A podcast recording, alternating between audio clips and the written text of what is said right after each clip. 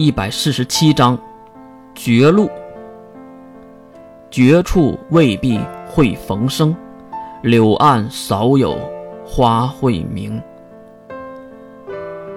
邢白东，陌生的名字，越好奇的看向水兵，没想到水兵比他知道的还多。坐着轮椅的星如兰接过了话题，继续回答：“是我同父异母的弟弟，是双胞胎。”哥哥叫白东，弟弟叫白南，目前是他们两个代理当家的位置。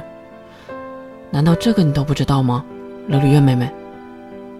语气非常连贯、底气十足的星如兰，让月一再怀疑他是在装病。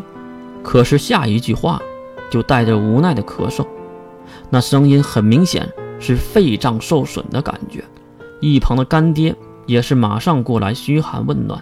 星如兰也是努力的克制住咳嗽，并放开捂住自己嘴的手，努力的摇摇头。再次抬头，眼前发红，脸颊也染上了赤色。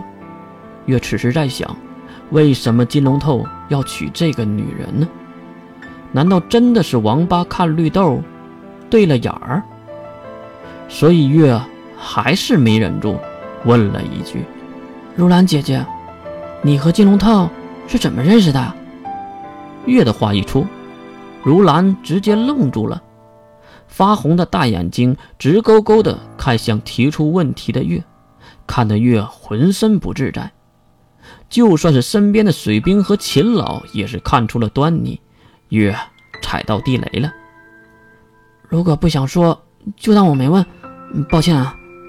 直男式的抱歉方法，让如兰的眼神。逐渐的缓和了下来，从惊愕到质疑，然后又变回了平淡。冷场了好一会儿，星如兰才再次开口：“我和龙头认识，完全是因为一个自称使者的神秘人的牵线搭桥。”哈！恐怖的名字再次的出口。三人都被遏制住了呼吸，竟然是使者，他们绝对没有想到。月急忙追问：“是什么样子的人？是男人还是女人？长相如何？”看到月焦急的样子，星如兰轻轻的摆摆手，让月冷静下来。他露出了回忆的微笑，好像真的去想那个使者是什么人。片刻过后，邢如兰还是回答了月的问题。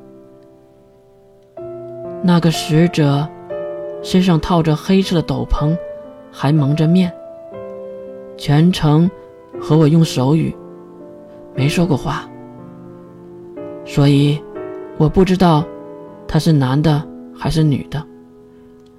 但是从交谈中，我能够肯定。他这个人一定非常的有城府。月用手指卷起自己的银发，并来回的用手指搓揉。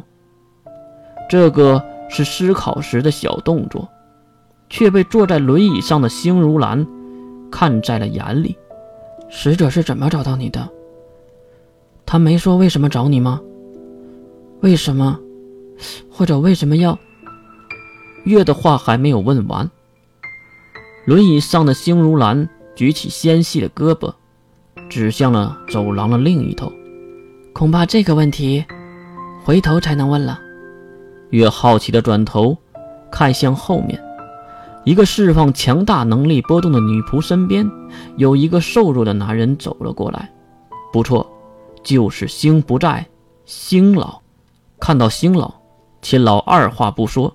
推起星如兰的轮椅，就往反方向走。这个举动说明的两个人水火不容。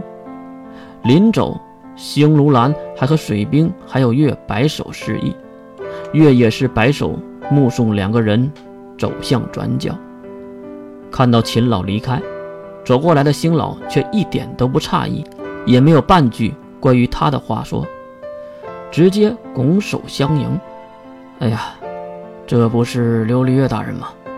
你能来这里，就说明这件事儿有着落了，对吧？月也是连忙回礼，并低头回答：“您是前辈，还是不要对晚辈行这个礼了，晚辈担当不起。至于为什么来这里，所谓无事不登三宝殿，当然是有了好消息的。”听到是好消息，星老就更加高兴了。呵呵呵，你看看，如此年轻就懂礼节。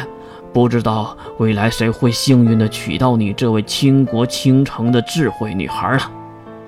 吹捧是上流社会基本的话语。当走完这个流程后，月和星老也是相视一笑，因为要开始说正事儿了。星老关心的是药剂，而月关心的可不是这个。请问，刘略大人？进程如何呀？邢老还是没有忍住问了出来。月则是放下礼节的身姿，回归自然，甩了甩银色的长发，举起右手，摆出了一个微的手势。当然，邢老没懂这个少女发什么疯，还是颇有城府的微笑，因为他知道，星家联盟已经托付了十几家，不几十家雇佣兵。还有侦探所去调查这笔药剂，基本一无所获，只能希望这个小丫头能创造什么奇迹了。我这次来，带来了两个好消息，星家联盟双喜临门。